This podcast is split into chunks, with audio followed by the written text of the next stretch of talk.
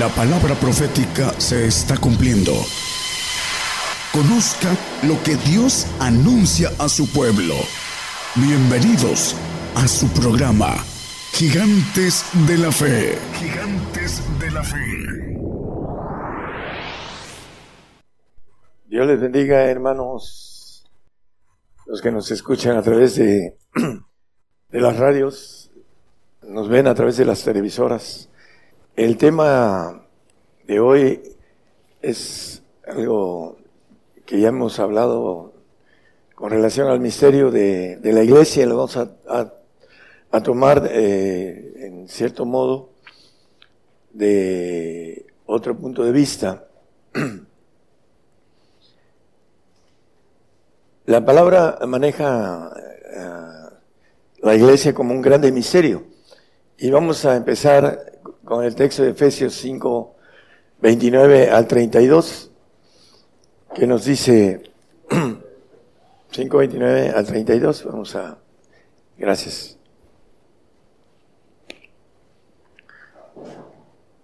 Dice la palabra, porque ninguno aborreció jamás a su propia carne, antes la sustenta y regala como también Cristo a la iglesia.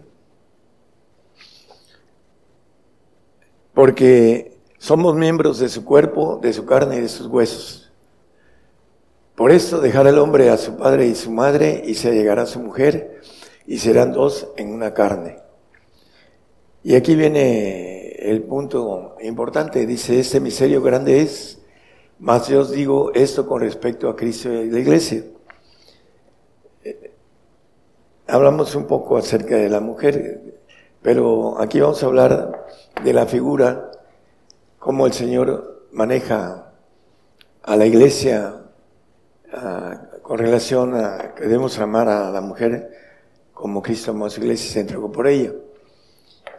Dentro de esta figura, hermanos, la importancia de entender que es un misterio grande no es dado para todos aquellos que no quieren resetear, no quieren eh, entender, como dice eh, Romanos 12.2, que debemos de eh, 12.2. Y no os conforméis a ese siglo, más reformaos por la renovación de vuestro entendimiento, para que experimentéis cuál sea la buena voluntad de Dios, agradable y perfecta. Aquellos que no quieren reformar su mente a través de neuronas nuevas porque creen que lo que eh, tienen eh, es la verdad y no aceptan otros ah, pensamientos, como dice aquí, para renovar el entendimiento humano, porque los pensamientos de Dios no son nuestros pensamientos. Y para que podamos experimentar la buena voluntad de Dios sagrada y perfecta, para poder entrar a este misterio grande, hay dos cosas que Dios quiere el hombre. Una, ah, la santificación en Primera de Tesalonicenses 4.3. La voluntad de Dios es nuestra santificación, dice la palabra. Y que os apartéis de fornicación, idolatría de otros dioses en, el corazón. Y, y, no solamente puede ser idolatría de seres que se fabrican hechos de manos, madera o con otro tipo de materiales, sino que la fornicación es lo que hay en nuestro corazón que no permite que podamos santificarnos, porque tenemos eh, en primer lugar algo que no es a Dios. Por eso dice, amarás a tu Dios sobre todas las cosas. Y el hombre ama más la vida en ese siglo, ama más a sus, sus padres, sus hijos, su trabajo, dinero, etcétera, Siempre hay algo más allá que el hombre tiende a, querer más que la voluntad de Dios. Y la voluntad de Dios es nuestra santificación. Para santificarnos tenemos que hacernos dignos del Señor para poder santificarnos. Y hemos visto esos temas. Y hay otro punto importante acerca de la voluntad de Dios. Hay que descubrirla dice el 1.9 de Tesalonicenses, de Efesios, perdón, que debemos descubrir el misterio de su voluntad, según su beneplácito que se había propuesto en sí mismo. Bueno, todos somos diferentes y el Señor para cada uno de nosotros nos tiene un camino de perfección que debemos de descubrirlo. Vamos a irlo viendo a la luz de la palabra. En Mateo 5:48 nos dice un texto conocido, Sed pues vosotros perfectos como vuestro Padre que está en los cielos es perfecto. La perfección es un camino uh, muy pequeño de anchura, es muy delgado y muy pocos lo alcanzan porque se requiere de varias cosas, lo vamos a ir viendo. El camino del perfecto es el camino de los que van a pertenecer a la iglesia, al cuerpo de Cristo, a la, esposa de, del Señor. Vamos a verlo. Eh, que seamos perfectos, dice. ¿Cómo? Como vuestro Padre. Para ser perfectos necesitamos el Espíritu del Padre en nosotros. Es importante entenderlo. En Salmo 101.2 nos dice el salmista, entenderé en el camino de la perfección cuando vinieres a mí. En integridad de mi corazón andaré en medio de mi casa. La casa que es, somos nosotros, el templo de Dios, nos dice, somos templos del Espíritu Santo, del Espíritu de Dios, dice que andaré en integridad en medio de mi casa. Entenderé el camino de la perfección cuando vinieres a mí. ¿Qué nos quiere decir? Vamos a ir viéndolo. En Juan 4, 23 y 24, un conocido pasaje de esos dos versículos. Mas la hora viene y ahora es cuando los verdaderos adoradores adorarán al Padre en espíritu y en verdad porque tales, porque también el Padre tales adoradores buscan que adoren. 24, por favor. Dios es espíritu y los que le adoran en espíritu y en verdad es necesario que adoren. Bueno, la palabra cuando habla del Padre, porque el Padre anda buscando adoradores que le adoren en espíritu y en verdad, es necesario que le adoren. Ese espíritu que habla la Biblia, el espíritu de verdad, que nos habla Juan 14, bueno, el, el 15, 16, 17, vamos al, al 16 y 17 y después regresamos más adelante en el 15. Y yo rogaré al Padre y os dará otro consolador para que esté con vosotros para siempre. El otro consolador, que es el Espíritu de verdad, ese que anda buscando adoradores que le adoren en espíritu y en verdad. El Espíritu de verdad es el que viene a través del Padre, el cual el mundo no puede recibir porque no le ve ni le conoce, mas vosotros le conocéis porque está con vosotros y será en vosotros. Bueno, ese espíritu que tiene que ver con el grande misterio de la iglesia, eh, nos va diciendo la palabra con relación a todo esto, hermanos. En el Salmo 91, 9 nos dice que has puesto, porque tú has puesto a Jehová, que es mi, mi esperanza, al Altísimo por tu habitación. Cuando María fue embarazada por el Espíritu Santo, dice que la sombra del Altísimo la cubrió, hablando del Padre. El Altísimo se le llama al Padre dentro de la Biblia. Entonces, tú has puesto a Jehová, que es mi esperanza al Altísimo por tu habitación, por la habitación que es del Padre. Ya vimos que es el Espíritu de verdad, el otro consolador que estará con vosotros para siempre. Es importante que nosotros entendamos el punto de vista de, que el Padre nos da que podamos hablar también por Él. En Mateo 10, 20 nos dice, porque no sois vosotros los que habláis, sino el Espíritu de vuestro Padre que habla en vosotros. Todo aquel que alcance a pagar los precios o las leyes que el Señor nos dice a través de las leyes de Él y las leyes del Padre.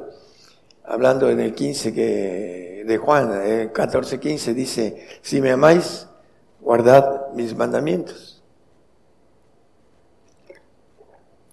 hay dos clases de mandamientos. El, el Hijo, que es, ya lo hemos visto, de dignidad, y el del Padre, que nos dice Juan 15, 10, esas dos leyes, si guardáis mis mandamientos, los de Él, el Señor, estaréis en su amor, en mi amor, dice el Señor.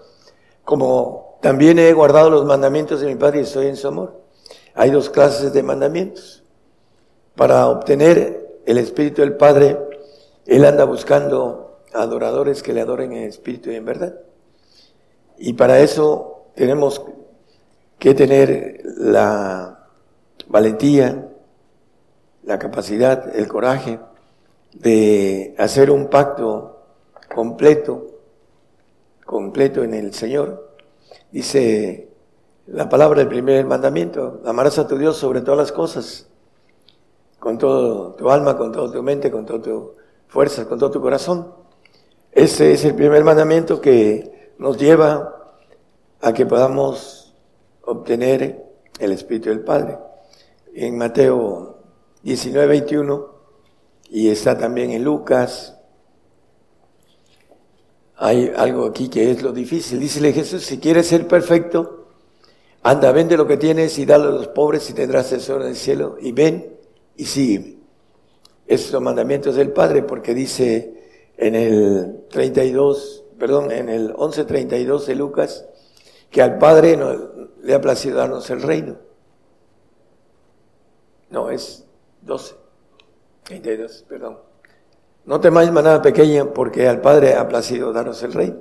Y vuelve a decir lo mismo, en el 33. Vendéis lo, vended lo que poseéis y dad limosnas, haceos bolsas que no se envejecen, tesoro en los cielos que nunca falta, donde el ladrón no llega ni polilla corrompe. Dice que donde está nuestro corazón está nuestro, donde está nuestro tesoro está nuestro corazón.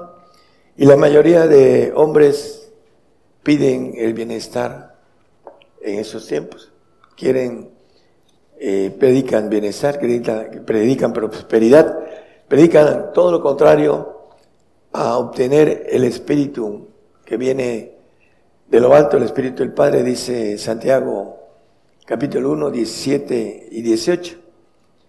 Dice que todo don perfecto desciende, toda buena dádiva y todo don perfecto es de lo alto, que desciende del Padre de la luz, en el cual no hay mudanza ni sombra de variación. Él de su voluntad descubriendo el misterio de su voluntad, nos ha engendrado por la palabra de verdad, para que seamos primicias de sus criaturas. El Espíritu de verdad en nosotros, que es el Espíritu de Dios completo, para que podamos ser primicias de sus criaturas, para que tengamos la naturaleza de Dios, lo vamos a ir viendo. Es importante el Salmo 119.1, vamos a ver que bienaventurados los perfectos de camino, los que andan en la ley de Jehová, en la ley de lo que es el Padre. Hay que pagar primero las leyes del Señor, que son de dignidad, para que dice, si me amáis, dice el 14.15 que no leímos, de Juan, si me amáis, guardad mis mandamientos, dice. Y yo rogaré al Padre el siguiente 16, y os dará otro consolador, el Espíritu de verdad que dice en el 17, que podemos regresar, dice el Espíritu de verdad, el cual el mundo, el mundo no puede recibir. Manejan eh, muchos creyentes, y aún ahorita en esos tiempos, que va a venir tiempo de paz Después de estos problemas van a ir tiempo de paz. Pero el Señor nos dice que en el mundo tendremos aflicción. Entonces, aquel que predica lo contrario de lo que dice el Señor, no tiene el Espíritu ni, ni del Señor ni del Padre, porque no entiende que en este mundo tendremos aflicción. Si a mí me persiguieron, a vosotros también os perseguirán, dice es importante que nosotros entendamos muchas cosas que nos dice la Biblia que tiene que ver con el Espíritu de verdad, que para que nosotros podamos vencer al, al enemigo. Dice Primera de Juan 2, 13 y 14, dice que debe, debe uno de conocer al Padre.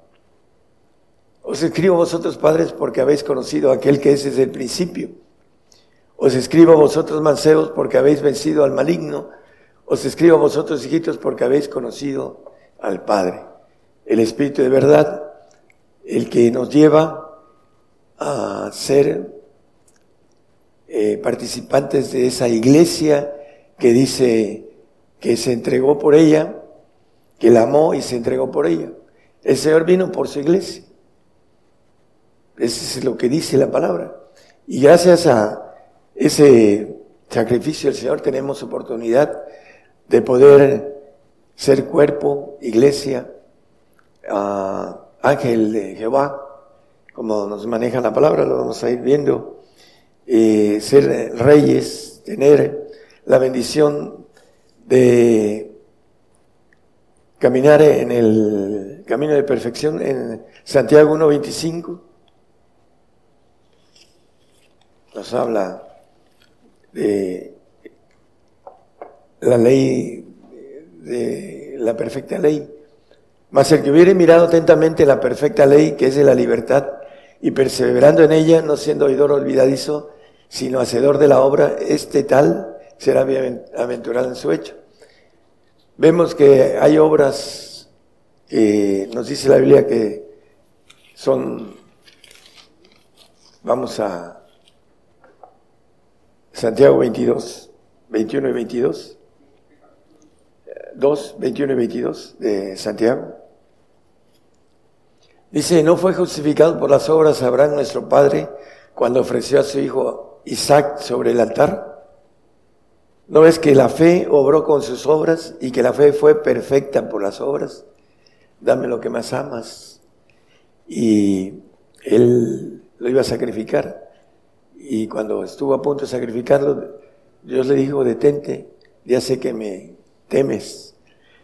Y esa obra fue perfecta y a través de Abraham tenemos la bendición de ser llamados a ser parte de esa iglesia a través de los dos pueblos, el pueblo judío y el pueblo gentil, así lo dice en Romanos el apóstol Pablo. Y hay otros que no alcanzan eh, hacer estas obras de perfección, que dice Apocalipsis 3, 2. Habla de, sé vigilante y confirma las otras cosas que están por morir, porque no he hallado tus obras perfectas delante de Dios. Así le dice a aquellos que no alcanzaron a tener ese don perfecto que desciende de lo alto. Es importante que nosotros entonces escudriñemos nuestra vida espiritual que tiene que ver con lo que nos dice la Biblia acerca de la perfección. En 1 Corintios 13:10 nos habla que cuando venga lo perfecto, lo que es perfecto, entonces lo que es en parte será quitado. ¿Qué es lo que será quitado? Bueno, nos dice Hebreos 7:28 que en dónde va a ser quitado a lo que es imperfecto. Porque la ley constituye a sacerdotes, a hombres flacos, más la palabra del juramento. Después de la ley constituye al Hijo hecho perfecto para siempre. Después de la ley, cuando la tierra sea deshecha, dice Mateo 5:18, cuando sea deshecha, cuando seamos presentados allá en el tercer cielo, porque de cierto os digo que hasta que perezca el cielo y la tierra, ni una jota ni un tilde perecerá de la ley hasta que todas las cosas sean hechas. Bueno, cuando la tierra perezca, después de estar en el tribunal, en el trono, perdón, en el trono blanco, saldremos todo en espíritu hasta el tercer cielo, los santos y los perfectos, y los perfectos serán entregados eh, para tener la inmortalidad, tener la naturaleza de Dios. Nos dice eh, Hebreos 10:14, esa ofrenda que es la iglesia, el cuerpo de Jesucristo. la perfección, porque con una sola ofrenda hizo perfectos para siempre a los santificados. En Efesios 14, 4, 4 13, perdón, 4.13, nos habla de hasta que todos lleguemos a la unidad de la fe, del conocimiento del Hijo de Dios, a un varón perfecto, a la medida de la edad de la plenitud de Cristo. El Señor dice que tenemos entrada al Padre por un solo Espíritu, hablando del Espíritu de Él, que es el único que nos lleva a tener la perfección. En Él estamos cumplidos, dice el apóstol Pablo en Colosenses. El punto importante es que para ser un varón perfecto necesitamos cumplir las leyes del Señor, para que el Señor ruega al Padre y seamos bautizados con ese espíritu, eh, verdad, que anda buscando adoradores que le adoren en espíritu y en verdad, dice el, el 4, 33 y 34, ¿no? De Juan. Al principio lo leímos. Creo que es el 4. Bueno, vamos a Filipenses 3.12. El apóstol, no que lo haya alcanzado, no que ya haya alcanzado ni que ya sea perfecto, sino que prosigo por si alcanzo aquello para lo cual fui también alcanzado de Cristo Jesús. Bueno, aquí nos habla con claridad el apóstol que hay que proseguir a la perfección, a ese camino que nos dice eh, el salmista, el proverbista también, que debemos eh, terminar nuestra carrera en el camino de perfección, porque dice el salmista que eh, él, el Señor, hablando de el Señor y el Padre, nos hace caminar en este camino de perfección, valga la redundancia, Salmo 18, 32, que fue Sí, 1832, por favor. Salmo 1832. Yo soy el que me ciñe fuerzas e hizo perfecto mi camino. Habla eh, con el apóstol Pablo acerca de eh, la flaqueza que tenía el apóstol que maneja en 2 Corintios 12, 9. Y me ha dicho, básate mi gracia porque mi potencia en la flaqueza se perfecciona. Por tanto, de buena gana me gloriaré, me gloriaré más bien en mis flaquezas porque habita en mí la potencia de Cristo, el Padre. La potencia de Cristo viene siendo el Padre. Y aquí hay algo importante. La flaqueza, en el 7.25 de Romanos, vemos que la flaqueza de cada uno de nosotros y la de Pablo es nuestra carne. Gracias doy a Dios por Jesucristo, Señor nuestro, así que yo mismo con la mente sirvo a la ley de Dios, más con la carne a la ley del pecado. Esa es la flaqueza de todos. Y mientras más flacos somos, nuestra carne es más flaca, es más débil, podemos gobernarla con nuestro espíritu. Por eso dice, básate mi gracia para que mi potencia se perfeccione en mi flaqueza. El viejo hombre va siendo desgastado a través del espíritu de potencia del Señor Jesucristo, que es el espíritu del Padre. Por eso es importante que nosotros vayamos entendiendo nuestra flaqueza, que debemos de irla desgastando, aprisionando, controlando, para que podamos, ah, como dice aquí la fuerza del salmista, el 1832, que él ciñe de fuerza, potencia, nuestra, nuestra flaqueza, e hizo perfecto mi camino. Él, el que comenzó la obra, dice el 1.6 de Filipenses, eh, estando confiado en de esto que el que comenzó en vosotros la buena obra la perfeccionará hasta el día de Jesucristo, los mil años en que nos va a perfeccionar el Señor, resucitándonos con otro ADN diferente al que tenemos, el ADN del Señor, y dándonos la perfección a través del conocimiento. En el 53, 12, dice Isaías, habla de, por tanto yo le daré parte con los grandes y con los fuertes repartirá despojo por cuanto derramó su vida hasta la muerte y fue contado con los perversos, habiendo él llevado el pecado de muchos y orado por los agresores. El 11, hermanos, el 53, 11, perdón.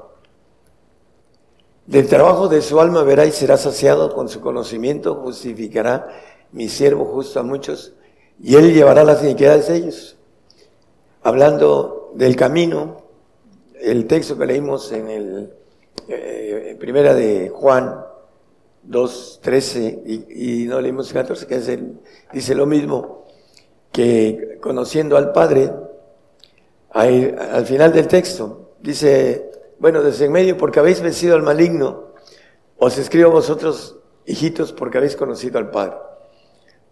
El conocimiento del 53, 11, dice que justificará a muchos el conocimiento del camino, el que camine en ese camino de perfección, el camino de inteligencia que habla el proverbista también, eh, es aquel que va a llegar a tener la bendición de estar en la iglesia, en lo que es la esposa del Señor, en lo que es el cuerpo de Cristo, los hijos de Dios legítimos, etcétera. Vamos a, a Primera Crónica 28, 9. Es importante, vamos a ver ahorita algo importante ya para redondear el mensaje. Jehová le dijo a Salomón, y tú, Salomón, hijo mío, conoce al Dios de tu Padre y sírvele con corazón perfecto y con ánimo voluntario. Algo importante, porque Jehová escudriña los corazones de todos, de todos. No queda nadie fuera de esto y entiende toda la imaginación de los pensamientos. Si tú le buscares, lo hallarás, mas si le dejares, lo dejares, él te desechará para siempre. Escudriña y entiende el corazón y los pensamientos. Ese corazón, dice Jeremías, engañoso y perverso. Bueno, Él escudriña nuestros corazones y entiende toda imaginación de nuestros pensamientos humanos. Por eso es importante entender algo que dice, si lo buscares, lo hallarás. Pero hay que buscarlo de manera sincera, honesta, sin que haya dobleces. Y lo más importante que no entiende la mayoría de creyentes, Hebreos 2, 9 y 10, vamos a terminar con algo importantísimo. Empero vemos coronado de gloria y de honra por el padecimiento de muerte. Son dos cosas, padecer y morir. El bautizo de fuego y el bautizo de justicia. En estos dos puntos importantes fue coronado de gloria y de honra. Aquel Jesús que es hecho un poco menor que los ángeles para que por gracia de Dios cruzase la muerte por todos, la muerte eterna. La iglesia nunca va a dejar de ser, nunca morirá. ¿Por qué? Porque serán inmortales, serán hijos de Dios inmortales. Y para eso necesitamos entender el camino de adorar al Padre, como dice, en espíritu y en verdad, el espíritu del Padre en nosotros, para que podamos alcanzar la inmortalidad. Pero a través de Dice, el Señor fue coronado de gloria y de honra por el padecimiento. No hay un padecimiento tan fuerte como la cruz. Aquellos que lo torturan y todo, la cruz es la tortura de las más fuertes que los romanos inventaron para que hubiera, eh, que no hubiera maldad, que no hubieran ladrones, no hubieran asesinos. Y el Señor pagó nuestros pecados en ese terrible padecimiento y también ahí murió en la cruz, derramando su sangre para que nosotros podamos tener esa sangre nueva, en odres nuevos, en cuerpos terrenales nuevos que el Señor nos va a resucitar para reinar aquí en la tierra y después vamos a volar a los cielos en el arrebato después de mil y un tiempo más, dice la Biblia, medio, medio día, que son 500 años, un año, mil años es como un día, promedio de 500 años en donde va a probar al pueblo judío. Y al final de cuentas vamos a tomar esa bendición de alcanzar la plenitud del el hombre perfecto, ah, como dice la palabra, eh, el Señor, en Él estamos completos o, plenos, como dice el 2, 9 y 10 de Colosenses, no lo pongan más como referencia. El padecimiento nos trae el que seamos coronados de gloria y de honra. El padecimiento y la muerte por el Señor.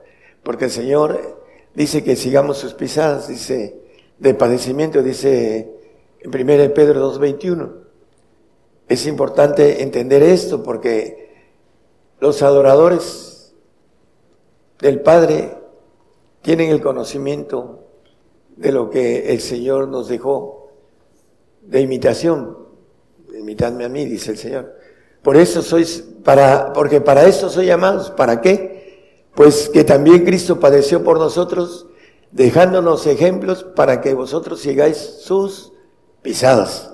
Las pisadas de padecimiento para que podamos ser coronados de gloria y de honra en ese cuerpo de élite de ángeles de Jehová Todopoderosos, inmortales, para que nosotros tengamos la bendición de estar en, esa, en ese cuerpo que va a supervisar todo el universo de los segundos cielos. Por eso es importante entender, hermanos, el padecimiento. En, eh, en Mateo 16, 21, nos habla de que le convenía al Señor padecer. Desde aquel tiempo comenzó Jesús a declarar a sus discípulos que le convenía ir a Jerusalén y padecer mucho de los ancianos, padecer mucho. ¿Por qué? Le convenía porque el padecimiento que nos resume todo lo que estamos hablando en el 5.8 de Hebreos, que aunque era hijo por lo que padeció, aprendió la obediencia. La desobediencia de los de Luzbel, el ángel rebelde, el ángel caído y todo su séquito, eh, antes que el hombre fuese creado, Dios hizo planes y creó al hombre como la culminación de su creación. Y lo está seleccionando para, a través de la, de el padecer, está seleccionando aquellos que obedecen en lo difícil, el padecimiento. Por eso viene el padecimiento para nosotros, hermanos que nos escuchan a través de las radios, a través de las televisoras. Viene el padecimiento, vamos a padecer y a morir para que podamos ser coronados de gloria y de honra a través de la obediencia que podemos tener en las dificultades fuertes que se nos avecinan y que ya están a la vista. Tenemos que eh, fortalecernos, como dice, eh, Él fortalece nuestro camino. ¿Por qué? Porque tenemos el tiempo necesario para ponernos a cuentas, hermanos, para decidirnos por ir por el supremo llamamiento, el de perfección. El que dice Pablo, dice así que todos los que somos perfectos, él alcanzó la perfección muriendo, padeciendo, tiene una lista tremenda como apóstol de padecimiento, y por último fue degollado por causa del Señor. Vamos a, dice el 24 de Apocalipsis, vi tronos y se sentaron y sobre ellos les fue dado juicio y vi las almas de los degollados por el testimonio de Jesús y por la palabra de Dios y que no habían adorado a la bestia ni a su imagen y que no recibieron la señal en sus frentes ni en sus manos y vivieron y reinaron con Cristo mil años.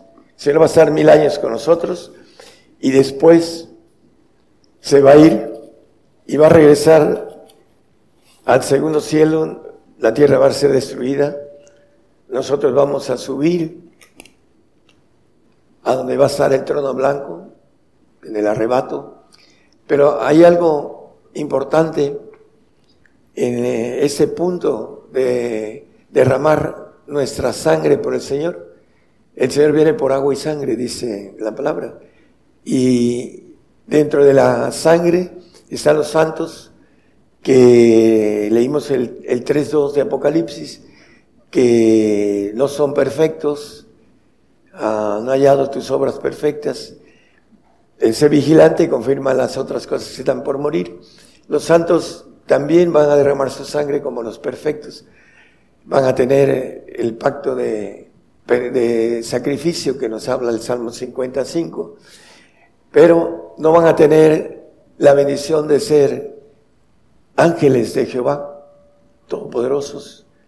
No van a ser perfectos, no van a pertenecer al cuerpo de Jesucristo, a los reyes, etcétera. Dice, no van a tener todas las cosas como los reyes, los perfectos, dice el 21.7, eh, el de Apocalipsis, perdón, que venciere pues será todas las cosas, y yo seré su Dios y él será mi hijo, el que venciere en todo, el que adquiriere el espíritu del Padre, el que pueda ser adorador en espíritu y en verdad, ese es el que va a poseer todas las cosas, y él será nuestro Dios y seremos su hijo, hablando de cosas figurativas eh, que tienen que ver con cuestiones militares. Dios es una institución militar y nos va a dar que pertenezcamos en un cuerpo militar muy importante para aquellos que podamos alcanzar a vencer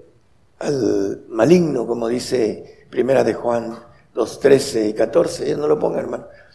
Es importante entonces que nosotros entendamos que el grande misterio de la iglesia es este, que todos los que entran a este grande misterio es aquellos que, que quieren adorar al Padre en espíritu y en verdad. Aquel otro consolador, el espíritu de verdad que estará con vosotros para siempre, el que nos va a dar inmortalidad. Terminamos con el 22.5 de Apocalipsis, habla de varias cosas, pero la última, que reinaremos para siempre jamás, aquellos que estemos en ese cuerpo de Jesucristo. Allí no habrá más noche, ni no, no tienen necesidad de lumbre, de antorcha ni de lumbre de sol. En aquel tiempo eran antorchas, no había luz eléctrica como ahorita. Ahora dice ni lumbre de sol porque seremos luz, ángeles de luz, como el Señor es también, porque el Señor Dios los alumbrará y reinarán para siempre jamás. Tendremos la bendición de tener todo el poder de Dios en los segundos tronos. El que venciere, pues será, dice, eh, el que venciere, le daré que se siente en mi trono, como yo he vencido y me he sentado en el trono de mi Padre. El 3.21 de Apocalipsis. Él vino con una propuesta y la venció y, ahorita es el segundo de todos los seres divinos. Y está sentado a la diestra de el Altísimo, junto con todos los padres ancianos. Él es padre también, el Señor. Antes era hijo, ahora es padre. Y Él nos da el derecho, porque en Él estamos cumplidos, dice él, el 2.10 de Colosenses. En Él estamos cumplidos. ¿Por qué? Porque en Él tenemos todo, toda la bendición de la divinidad de Cristo. Y en Él, Él nos lleva a toda su divinidad, a todos los espíritus que como Dios tiene. Y también eh, maneja la palabra sobre esto, que Él nos lleva por un mismo espíritu al Padre, que es el Señor. Y lo dice, para terminar, lo dice Isaías 9, 6, 9, o 9, 6, 9, 6, pero 9, 6. Dice que Él es Padre eterno, príncipe de paz. Porque un niño nos es nacido, hijo nos es dado, y el principado sobre su hombro, y llamarás su nombre admirable, consejero, Dios fuerte, Padre eterno. Él subió a, a los segundos, de los segundos tronos a los primeros, y está sentado a la diestra. Es el segundo de todos los ancianos padres, porque va a tener un cuerpo especial, por eso es mayor que todos los demás, menos que el Altísimo. Él dice, mi Padre mayor que yo es el Altísimo. Así está la, la cuestión de jerarquía militar de parte de Dios. Él nos da al Padre. Y para que podamos estar en los segundos tronos como Él antes estuvo, que era Hijo. Ahora Él es Padre eterno, príncipe de paz. Dios les bendiga a todos. Y ese camino es bastante eh, duro. El Señor tenía 82 apóstoles, se fueron 70. En el 666 de Juan, curiosamente, dice que se fueron 70, no lo dice como 70, pero la Biblia trae sus concordancias y los 70 que fueron muy contentos que se le, Satanás se les este, eh, sujetaba, esa es la palabra, sujetaba, eh, se fueron porque les dijo todas esas cosas. Dura palabra es esta de oír, le dijeron, y se fueron. Entonces esperemos que no, ustedes no tengan ese uh, deseo del maligno que quiere que no alcancen una bendición demasiado grande por la cual él odia al hombre y lo quiere destruir. Y trabaja y se pone de cabeza para que no alcancemos esa bendición tan grande. Es el padre de mentira el cual cuando se predica la verdad eh, empieza a trabajar en el hombre y lo contamina con su mente humana o con la mente de los otros que le dicen de cosas que no son la verdad. No tenga, eh, no abra su corazón a mentiras que no están en la palabra de Dios y que no concuerdan con la palabra, lo que dice el Señor el Señor nos dice que nos conviene. Dice en el último texto que quiero ah, decir sobre la tribulación, que debemos estar uh, sufridos en la tribulación y constantes en la oración. El, eh, Romanos 12, 2 creo que es. ¿No? 12, 12. Gozosos en la esperanza, la esperanza de la gloria de Dios que nos dice Romanos 5.2. No lo pongan, ya es con eso, búsquenlo en su Biblia, hermanos. Es la esperanza de la gloria de Dios. Sufridos porque tenemos una esperanza de gozo en ser iguales al Señor. La gloria que me dices les he dado. Juan 17.22. Dios les bendiga a todos. Gracias. Por el día de hoy hemos conocido más de la palabra profética más permanente que alumbra como una antorcha en un lugar oscuro hasta que el día esclarezca y el lucero de la mañana salga en vuestros corazones. Esta ha sido una producción especial de Gigantes de la Fe.